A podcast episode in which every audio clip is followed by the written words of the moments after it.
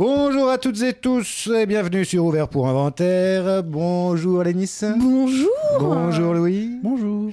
Eh bien, nous arrivons, toutes les bonnes choses ont une fin, n'est-ce pas, à la, au terme de ce cycle consacré à Stephen King. Oh non Oh Et encore un peu de suspense avant de vous dire de quoi nous allons causer aujourd'hui. Générique.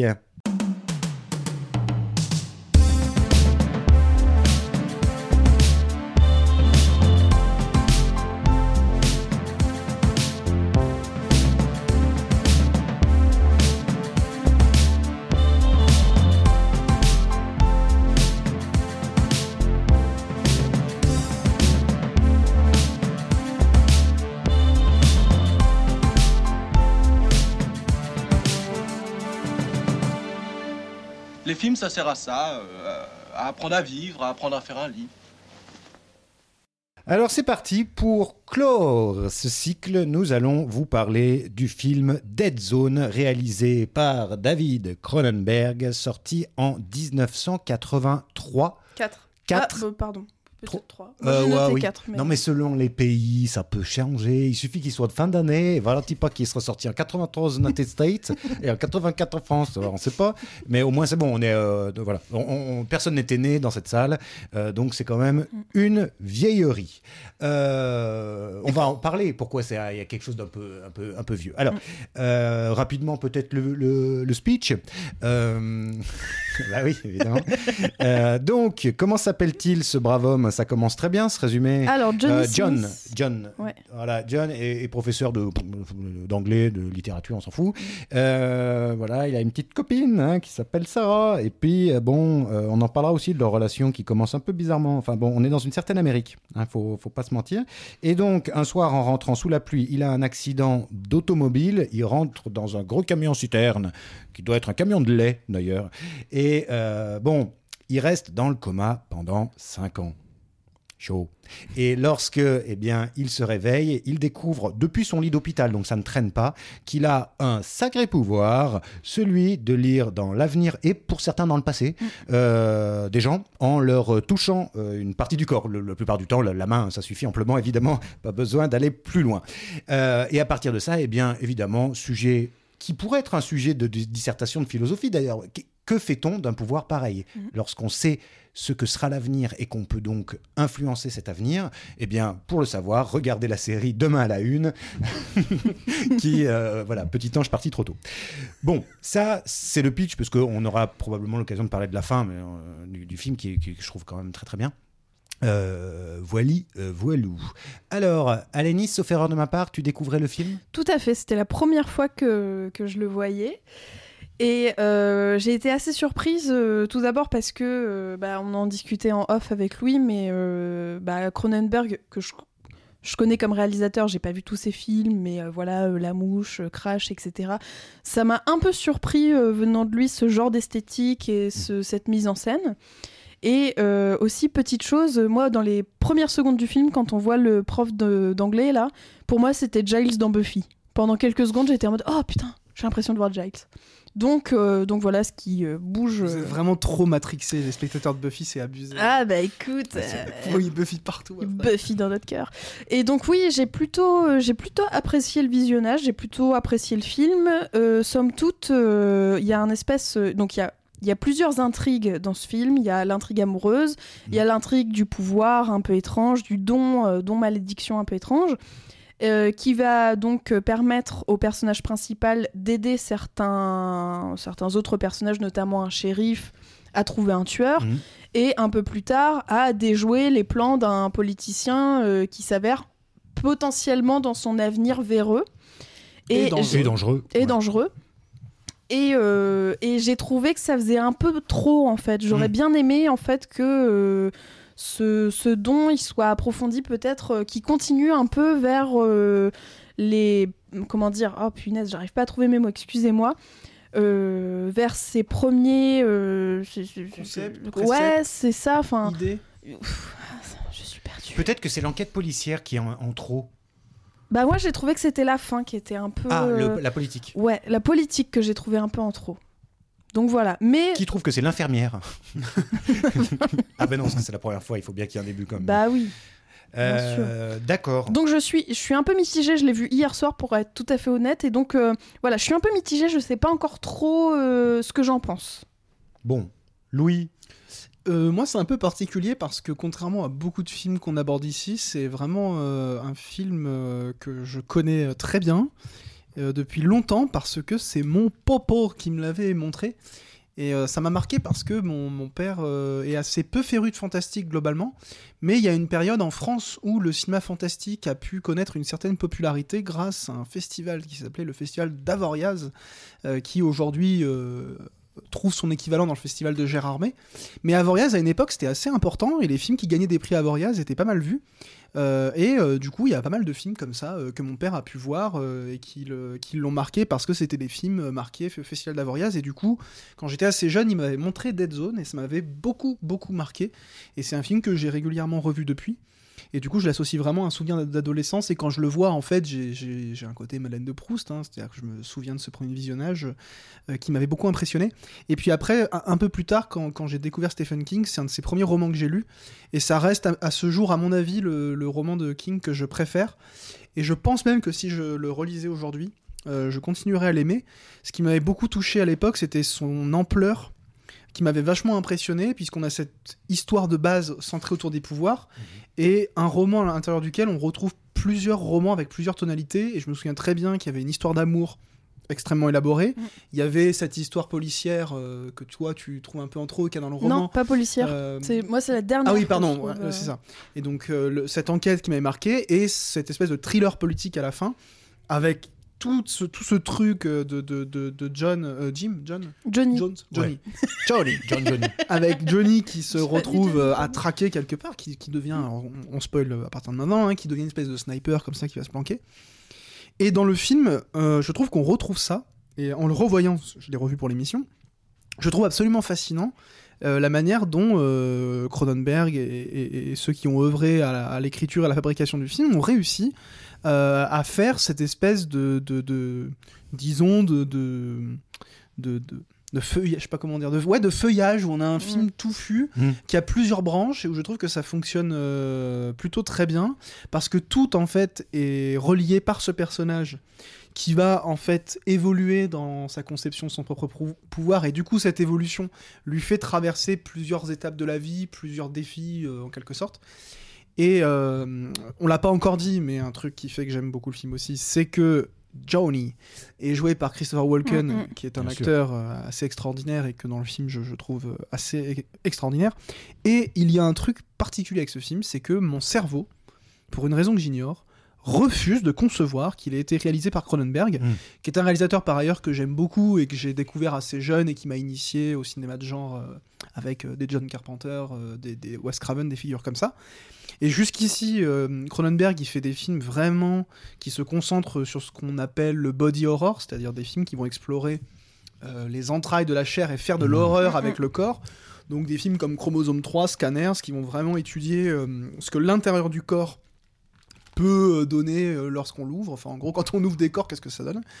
Euh, souvent, c'est des histoires assez sombres, etc. Et là, en fait, il y a la même idée centrale, c'est-à-dire qu'en fait, on a un truc qui vient de l'intérieur du corps d'un personnage, mais cette fois-ci, le corps n'est pas ouvert euh, à l'image. Oui. Et du coup, ça donne un film beaucoup plus sobre, qui a une facture assez classique, qui par ailleurs euh, est plutôt habituel chez Cronenberg, hein, même dans ses films exubérants en termes d'imagerie gore. C'est des films dont la mise en scène reste relativement classique, on pourrait presque dire élégante euh, parfois. Et du coup, euh, de très jeune, en fait, mon, mon- mon cerveau a fait un blocage et quand je le revois, j'ai l'impression de voir un film intemporel. J'arrive pas tellement à le situer dans le temps, j'arrive pas tellement à l'associer à un courant, à un cinéaste. C'est- un film qui me semble un peu hors sol. Un peu vaporeux. Je- un peu vaporeux, mais je ne saurais pas expliquer pourquoi. Mm. Et du coup, il me fascine complètement. Et euh, je le trouve passionnant. J'adore euh, toutes les intrigues. Je trouve, alors notamment Greg, euh, c'est euh, Greg Stilson, c'est le Oui. politicien, qui Martin est joué Sheen. par euh, Martin Sheen. par Martin Ouais. Sheen. Euh, Il y a un lien du coup avec Maximum Overdrive. Oui. Et, euh, et je, je, je, je le trouve, je trouve les acteurs géniaux. Je trouve la musique géniale. Euh, Alors- je la trouve enivrante, etc. Il a un côté téléfilm parfois Exact. et en même temps je le trouve assez classieux. Euh, voilà, c'est un, un, un de- un- un film assez culte pour moi, mais je comprends pas exactement pourquoi je l'aime autant. Mhm. Alors moi je reprends là parce que c'est un truc qui m'a, euh, euh, en le revoyant, le générique, qui est hyper long, le générique de début, installe la musique, le thème, qui, j'étais sûr, je me le suis noté, j'ai dit c'est Howard Shore, parce que Howard Shore fait des thèmes vraiment comme ça, ça ressemble presque à la note près au, thème de, euh, du silence des agneaux et tout. Donc j'étais sûr que c'était Howard Shore, pas du tout. C'est Michael Kamen, Cayman, je sais pas. Et, alors, il a bossé en plus avec Cronenberg oui, par la suite. Euh, oui, sur je sais plus quoi. Bah, sur plusieurs films. Euh, bah oui, même récemment. History of Violence. Voilà, lui. Et alors en fait pas du tout. Donc c'est Michael Kamen, mais qui a quand même pas fait des. Il a fait l'arme fatale. il a fait euh, les Die Hard. En fait, il, a une, il, est, mort très très jeune. Euh, il travaillait même avec Kate Bush sur son, un album qui était super, la sortie il y a une quinzaine d'années. Donc en fait, super compositeur, mais euh, bon, c'est pas Howard Shore. Donc il y en a un autre super compositeur finalement. même et, si, et la musique, elle est assez classieuse. Ah, ouais, Et elle participe à, à, donner cette atmosphère assez solennelle à ce qui se passe en réalité. Oui, c'est sérieux. Hein. très sérieux. Et toi, t'en penses quoi du coup, Quentin, de ce film-là? Ouais. et toi, t'en penses quoi? Bah moi, c'est bah, merde. Mais je t'emmerde. Non, non, non, non. Loin de moi l'idée de vous imiter. vous, vous, vous, savez bien.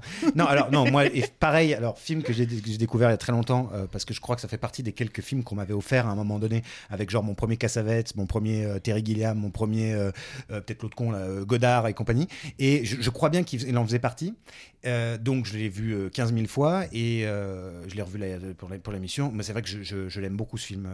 J'aime beaucoup Christopher Walken. Je trouve qu'il va très bien là-dedans, mhm. parce qu'il a cet air un peu béat, un peu bené, en fait, qui sait très bien faire. Il a un sourire déconcertant. Euh, mm. euh, et, et, c'est vrai que pour rentrer dans du Cronenberg, c'est d'ailleurs un peu presque piégeux parce que on se dit ah bah si c'est ça Cronenberg, je peux voir tous les Cronenberg. et, puis après derrière on va sur euh, Existence, sur La Mouche, sur je sais pas quoi, sur des trucs encore même bien pires que cela. On dit oula non c'est pas le sur Crash, moi Crash pas, hein, mm. bon, fait chier quoi. Et celui-là c'est vrai que c'est oui une facture assez classique qui, qui tire vers le téléfilm. J'étais presque sûr que c'était tourné en vidéo, j'ai dû vérifier. Alors je, je, ça je pense que c'est les copies du film qui circulent, qui le film à ma connaissance, n'a pas été restauré. Ah il n'a pas connu de restauration. Alors peut-être que je me trompe. Et du coup, les DVD qui circulent sont des DVD anciens, euh, qui datent d'une époque où je pense qu'il y avait beaucoup de DVD qui sortaient, qui étaient des scans de VHS, qui étaient des portages de VHS sur DVD. Donc l'image, je pense qu'elle ne reflète pas hmm. la qualité du film, parce que par ailleurs, bah, c'est un film qui a été tourné en 35 mm pour le cinéma. Et puis Cronenberg à cette époque, euh, bah, il a quand même derrière lui un passif de cinéaste de genre assez classieux. Enfin, bah les films qu'il a fait avant, c'était des, des, films de genre un peu crado, mais qui ont eu une reconnaissance, euh, notamment euh, chez les fans de genre. Puis comme dit, le film est allé à Avoriaz, euh, qui était un peu the place to be pour ce genre de, cinéma un peu parallèle. Hmm. Et, et, du coup, c'est moi, je serais curieux de, voir le film dans une version peut-être plus fidèle à ce qu'il est à bah, l'origine. Mais ce qui est fort, c'est que malgré ce côté vidéo qui donne des fois un côté un peu inélégant à l'image, bah, malgré ça, le, film euh, bah, il prend à la classe. Oui, oui, oui, complètement, complètement. Et, je pense que c'est. Et ça reste du Cronenberg pour certains trucs. Il y a des trucs assez gore. Alors, il y a, moi, il y a deux scènes qui m'ont marqué. Bah oui, on en a la première, c'est la première vision, ouais. où en fait, euh, Christopher Walken se retourne dans son lit et en fait, on a en, en, une coupe, en fait, on se retrouve dans la chambre d'une petite fille euh, euh, qui est en train de prendre feu, et on comprend qu'il a une vision de ce qui va se passer plus tard et qui du coup va pouvoir, en anticipant ça, sauver la petite fille. Et du coup, juste par un jeu de champ contre champ, on passe de l'espace présent. Euh, c'est-à-dire le lit d'hôpital où il est en train de toucher l'infirmière et il mm. lui prend le bras, à la chambre de l'enfant euh, qui en fait est un espace imaginaire de projection. Mm. Et en fait, en passant d'un côté à l'autre, on a juste un système de champ contre champ, mm, mm. c'est-à-dire un premier plan euh, qui filme le visage de, de, de, l'infirmière et le contre-champ sur euh, Christopher Walken, et on passe d'un espace à un autre. C'est une technique très simple, mais qui donne un effet hyper impressionnant, avec en plus ces coups de violon qui nous font passer dans, le, dans la vision. Et puis, l'autre scène marquante, c'est le suicide euh, d'un assassin qui en fait est un policier et grâce à son pouvoir de... ah oui on spoil tout d'ailleurs hein. oui, oui, oui. Euh, grâce à son pouvoir de projection entre guillemets euh, Christopher Walken va découvrir que, que c'est que c'est ce flic-là qui a tué.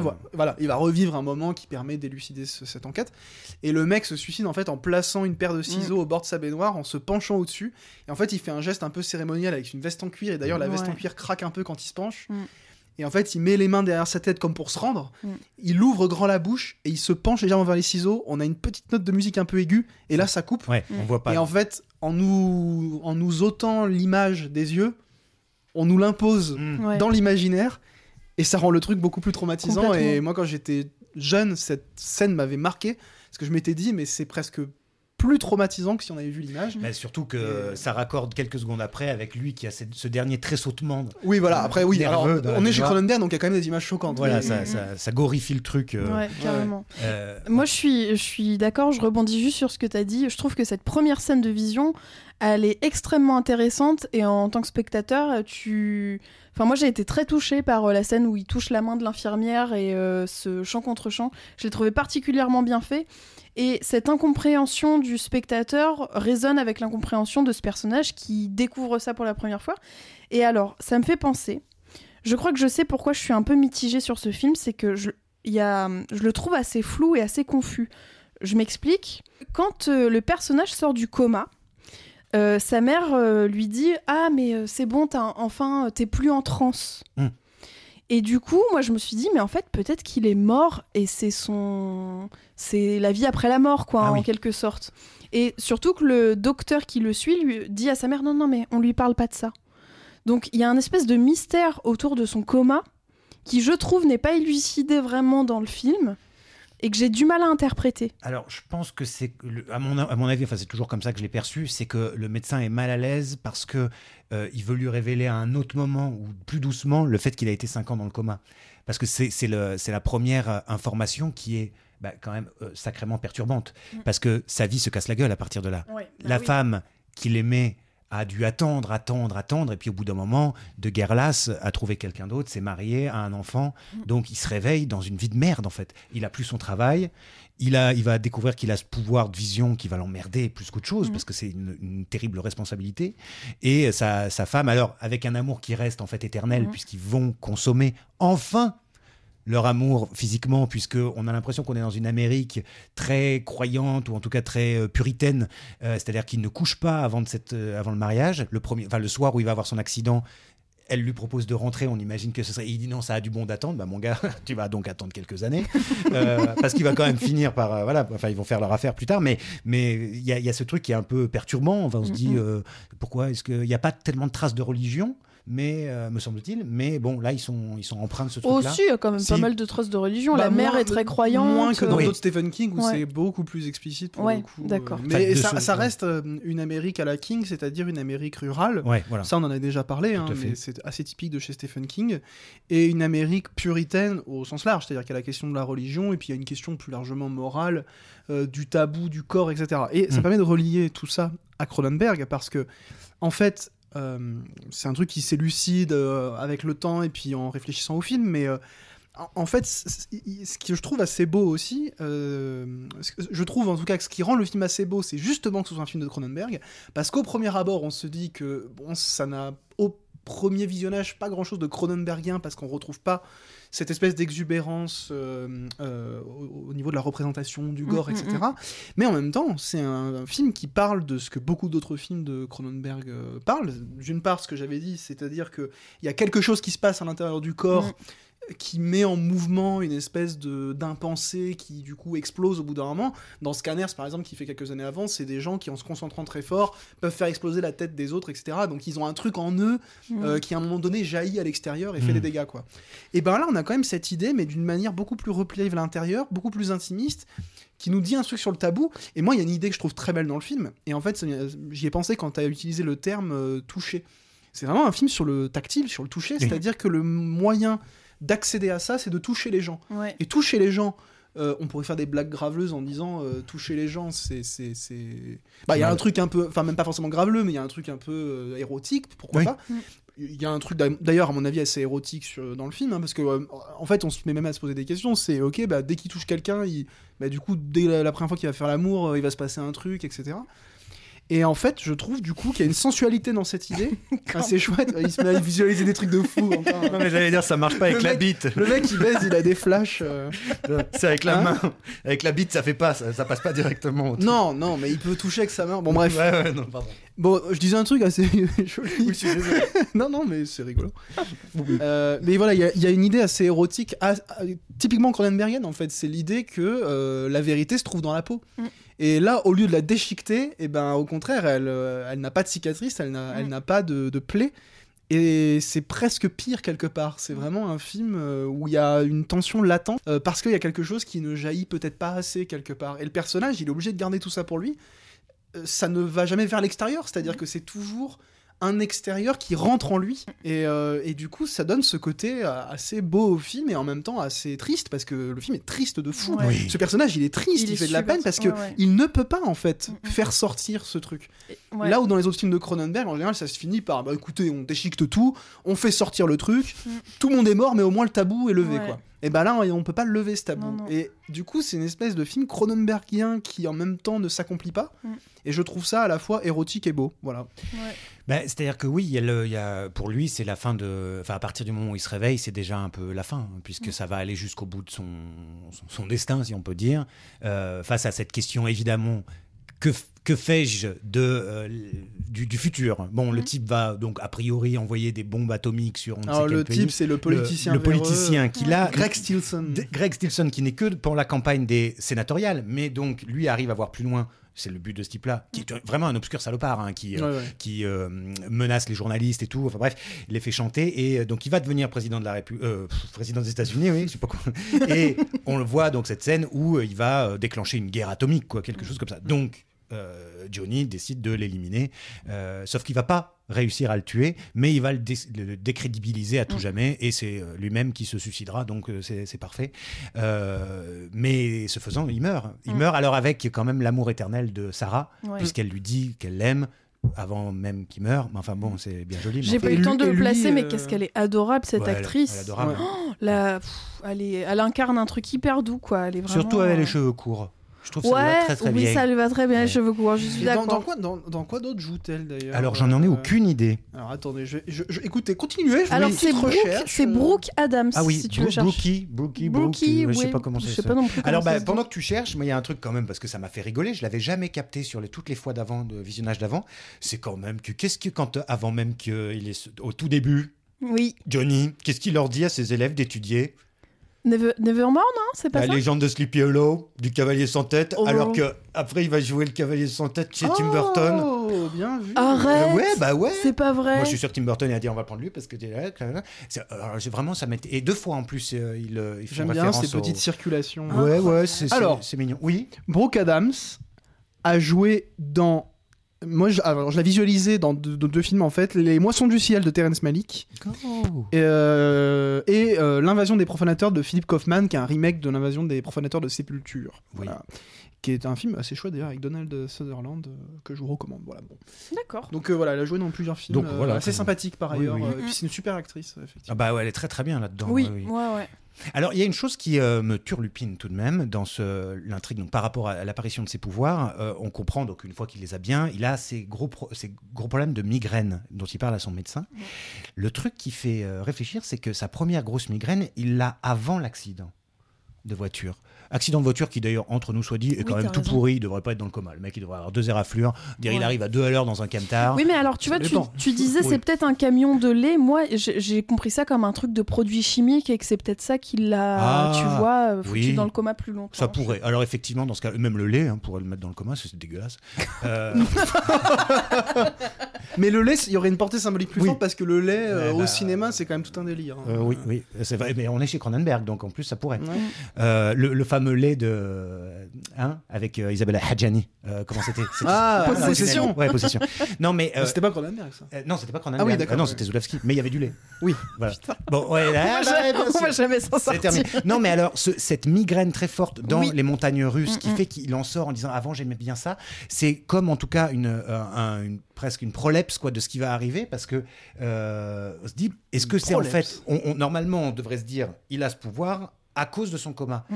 Mais puisque le, le- le- le pouvoir est relié à ces migraines très fortes qui l'handicapent, est-ce qu'en fait il l'avait pas déjà ou Mm. est-ce qu'il apparaît à ce moment Bon, ça change pas grand-chose bien sûr à la Il l'a peut-être en lui et Oui, ça, voilà, et ça qu'il se y a déclenche. un révélateur, euh, ouais, euh, c'est un ça. comme ça. C'est, c'est- c'est- Parce que pourquoi cette scène sinon Pourquoi nous Mm. dire qu'il a mal à la tête dire, euh, Ouais, c'est vrai. On s'en fout. euh. Bah, c'est un peu comme dans Carrie finalement, c'est que l'origine des pouvoirs a quelque chose. euh, c'est pas net parce que euh, il y a un peu d'un côté le tabou du corps où en fait ben euh, ce qui se passe à l'intérieur on peut pas s'en mêler en fait Mm. parce que c'est tabou euh, pour des bah, les raisons qu'on invoquait tout à l'heure, c'est un- une Amérique un peu puritaine. Mm.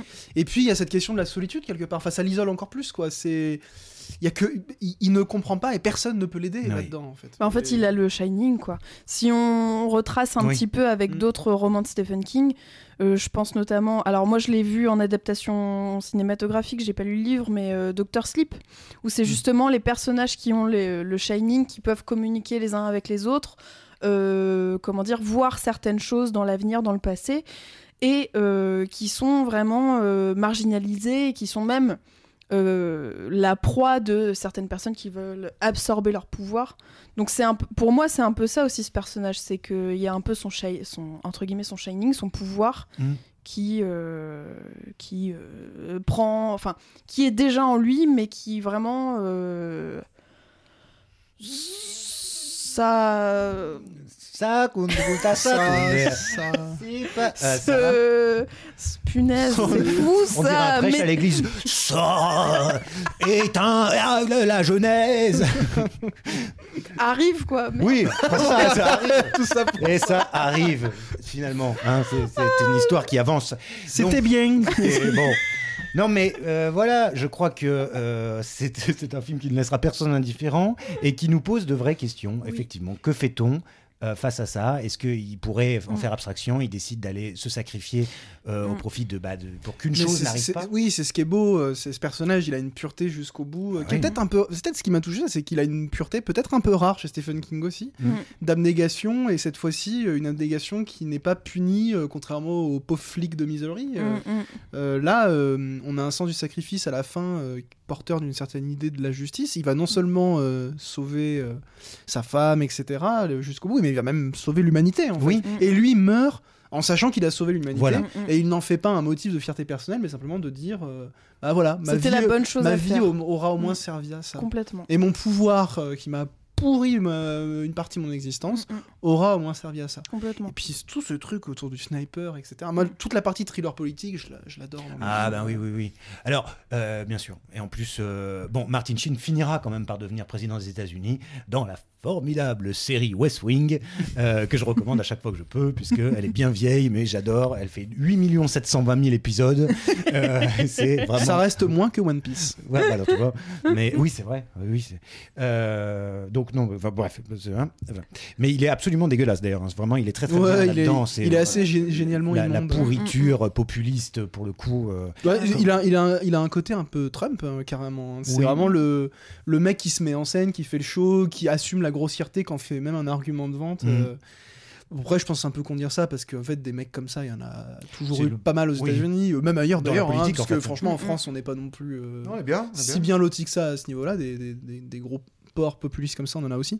Mais, euh, mais Martin Sheen est très très fort là-dedans. Ouais. euh, Et là, je me, ça avait beaucoup marqué mon père, là, ce qui est écrit sur le magazine quand il suscite, c'est Greg Stilson is euh, Euh, dead. Non, euh, No future. no future. For... Ouais. Et ça, je me disais, quand on regardait le film, à chaque fois, il marmonnait, il faisait no future for Greg Stilson.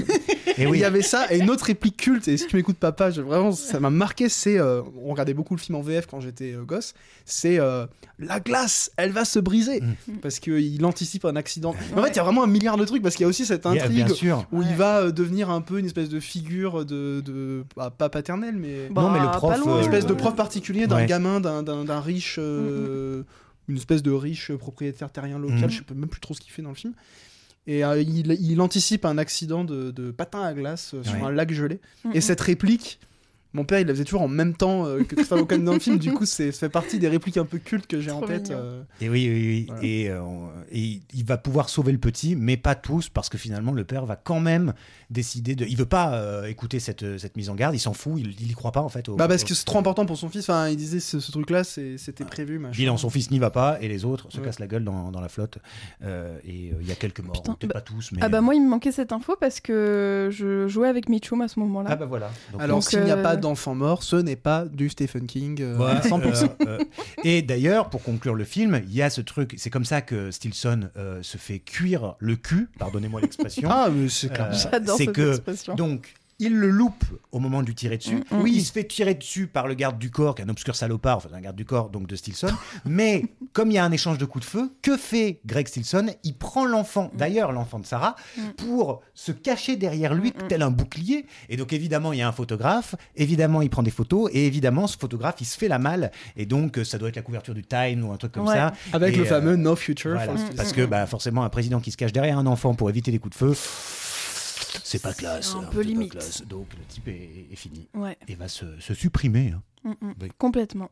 Voilà, des deux zones. À quand une ressortie et une restauration digne de ce nom pour Mais ce oui, film Je pose la question aux chers éditeurs vidéo qui Oui. nous écoutent. Je, je sais même pas en réalité s'il y a un master euh, haute définition qui existe. euh, il faudrait voir si le film est distribué à l'étranger, etc. Mais voilà. On si- se fera une joie de vous faire les bonus s'il faut hein, pour l'éditeur ah, qui ouais, serait concerné. avec, euh, avec plaisir. Euh, voilà. Certains ont déjà un peu d'expérience. Oh, euh. pas- Alors les recommandations. Oui, alors moi je peux, je peux commencer Mais si bien vous sûr, voulez. Euh, en ce moment, je suis en train de me mater euh, la série Succession. Comme on parle de politiciens véreux et d'histoire de famille, et bah ça tombe bien. Succession, c'est l'histoire de d'un PDG d'une immense euh, entreprise américaine qui doit euh, donc euh, a priori donner sa place à l'un de ses trois enfants, donc deux garçons et une fille. Et euh, on se rend compte qu'ils sont tous complètement pétés du ciboulot, mais en même temps, tu peux pas t'empêcher de les aimer à certains moments. C'est vraiment très bien, très bien fait. Les personnages sont hyper attachants.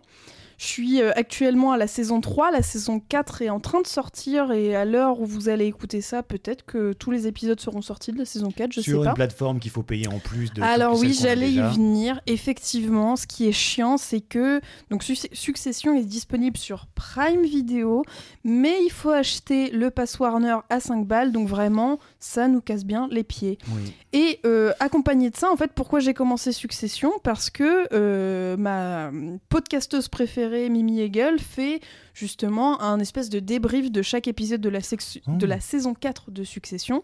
Et donc pour l'instant, j'ai pas pu encore écouter parce que je suis encore euh, au milieu de la saison 3, mais j'ai hâte d'arriver à la saison 4 pour pouvoir écouter ces podcasts Ah oui.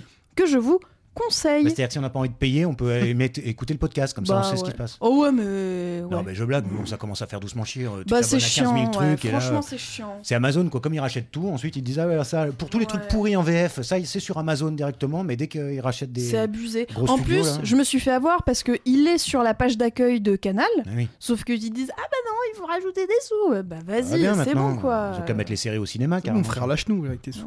C'est bon. Euh, Très bien. Voilà c'est pour noté. moi. Louis? Euh, moi, je vous recommande un film qui vient de sortir sur euh, MyCanal. Euh, C'est le dernier film en date réalisé par Dario Argento.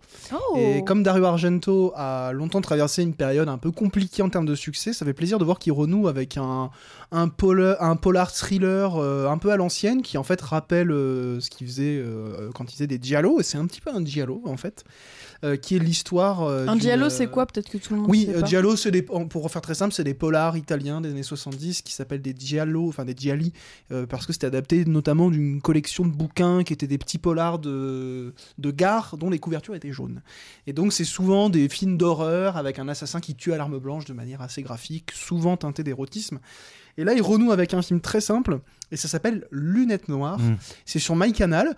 Euh, c'est pas exempt de défauts, mais c'est un film en fait euh, hyper honnête, euh, très simple, plutôt efficace. euh, et euh, moi qui suis, euh, certains le savent, un- plutôt un grand admirateur de Dario Argento, ça me faisait plaisir de voir qu'un cinéaste avec une aussi grande carrière, mais qui était un petit peu tombé en désuétude et surtout à son grand âge, était encore capable de faire des films assez burnés et finalement hyper simples, efficaces, où juste on fait du, du thriller d'horreur qui va droit au but. Il y a des scènes gore assez réussies et la BO est composée par un Français dont le nom m'échappe, qui avait notamment composé la, la BO de 120 battements par minute. C'est de la musique électro Ah oui, assez euh, cool euh, ouais, je me et ça fonctionne bien. euh. c'est un film euh, chouette et dont la plus grande qualité, à mon avis, d'être simple et honnête dans ce qu'il entreprend. C'est-à-dire nous, nous faire vivre un truc avec des sensations fortes. C'est lunettes noires, c'est ça? Lunettes noires, ouais. Oui, mais je l'ai vu, donc. Enfin, je l'ai croisé, donc je vais le regarder. J'étais Mm. pas sûr. Euh, je vous préviens, hein, c'est pas extraordinaire, Non, mais, euh, notamment pour ceux qui aiment bien Argento et qui n'ont pas vu un bon film de lui depuis, pour depuis longtemps, c'est un film qui a le mérite déjà d'être honnête et de tenir la route, ce qui est déjà très bien. Et en plus, moi je trouve que c'est un bon thriller, il y, a des- il y a des idées assez chouettes. Puis on retrouve ce truc à, à l'Argento où c'est un personnage aveugle qui va devoir mener une enquête, donc il y a tout un truc autour de ça que je trouve assez, euh, assez exaltant exaltant. Et, toi, Quentin Euh, eh bien moi, alors euh, une recommandation d'un un livre, parce que l'autre fois j'avais recommandé un livre, j'avais un peu fait le con parce que je l'avais recommandé sur le principe, mais je l'avais pas lu. Maintenant je le recommanderai nettement moins. Euh, donc vous avez vérifié dans les émissions parce que j'ai pas envie de la faire de la contre-pub. En revanche, un je- que j'ai pas fini, mais j'en suis à la moitié, qu'on m'a recommandé et que je suis en train de dévorer, qui s'appelle Il y a très longtemps dans une salle de montage, blablabla. C'est le bouquin de Paul Hirsch, un monteur qui maintenant est âgé, hein, mais qui a fait beaucoup de Palma, pas mal de Guerre des Étoiles, etc. Euh, et ben en fait, comme souvent, hein, c'est-à-dire que c'est les livres les plus intéressants, c'est ceux des gens qui ont fait. Il y a le Sidney Lumet faire un film, et il y a celui-là que je trouve passionnant, même quand on n'a pas vu les films et tout. Enfin, ça apprend plein de choses, ça donne envie de faire des choses, ça, euh, ça rappelle toute une histoire du cinéma. C'est c'est- passionnant, beaucoup plus que bah, dès que d'autres gens écrivent sur. Moi, moi y compris, bien sûr. Parfois, je trouve beaucoup. Non, non, mais je disais pas ça pour ça. Non, non, c'est pas le- putain, putain, non, voilà, j'aurais pas dû. C'était pas pour dire ça, mais je veux dire, il se trouve que je prends vachement plus de plaisir, évidemment, à lire quand c'est quelqu'un qui a été un fabricant, qui a autant, autant travaillé pendant autant d'années. C'est vrai que ça se lit avec délectation, quoi. Ouais, Paul Hirsch, c'est pas le Eh, dernier. C'est pas la moitié d'un trou de balle. Donc, euh, c'est chez Carlotta. Euh, le livre vaut 20 balles. euh, Du coup, tu veux dire l'inverse parce que là, tu dis c'est pas la moitié d'un Oui. trou de balle, ça veut dire que c'est un trou de balle. Ben non, mais ça veut dire que c'est bien, quoi. Tu vois, voilà. bah, c'est, c'est- le mec a oublié d'être con, quoi. Je sais pas comment dire. Bon, bref, donc euh, il y a très... alors le titre est à chier en revanche, même si ça s'inspire de, de- donc euh, Star Wars, quoi. Mais c'est il y a très longtemps dans une salle de montage. Moi, j'aime pas le titre, mais c'est Paul Hirsch chez Carlotta, 20 euros euh, pour ceux qui voudraient l'acheter. Voilà, Très bien. c'est- c'est tout. Eh bien, euh, on vous dit à la prochaine. N'hésitez pas à recommander euh, cette émission peut-être à juste un ami ou quelqu'un de votre famille qui pourrait apprécier le cinéma. Euh, né- voilà. euh, Oui. vous- on, on vous, de- on vous demande pas grand-chose finalement. Non, juste, on euh, vous demande de vous abonner sur les plateformes, de Oui. mettre 5 étoiles si vous avez aimé, une étoile si vous n'avez pas aimé, ou, ou non. de rien mettre. Ouais, chier. Et abonnez-vous sur notre Instagram, c'est le réseau où on est le plus actif. Vous tapez ouvert pour inventaire sur Instagram et on met tout le temps des infos sur la sortie des épisodes, on met des petites stories, on vous met plein de petites pépites comme ça à à les fait. découvrir. Et en plus, on vous pose des questions de temps en temps, donc ça nous fait trop Ouais, plaisir d'avoir vos réponses. Des fois on et vous vos demande ça va retours. Donc on est ouais et on est content. Voilà. Allez, au revoir. Bisous. Salut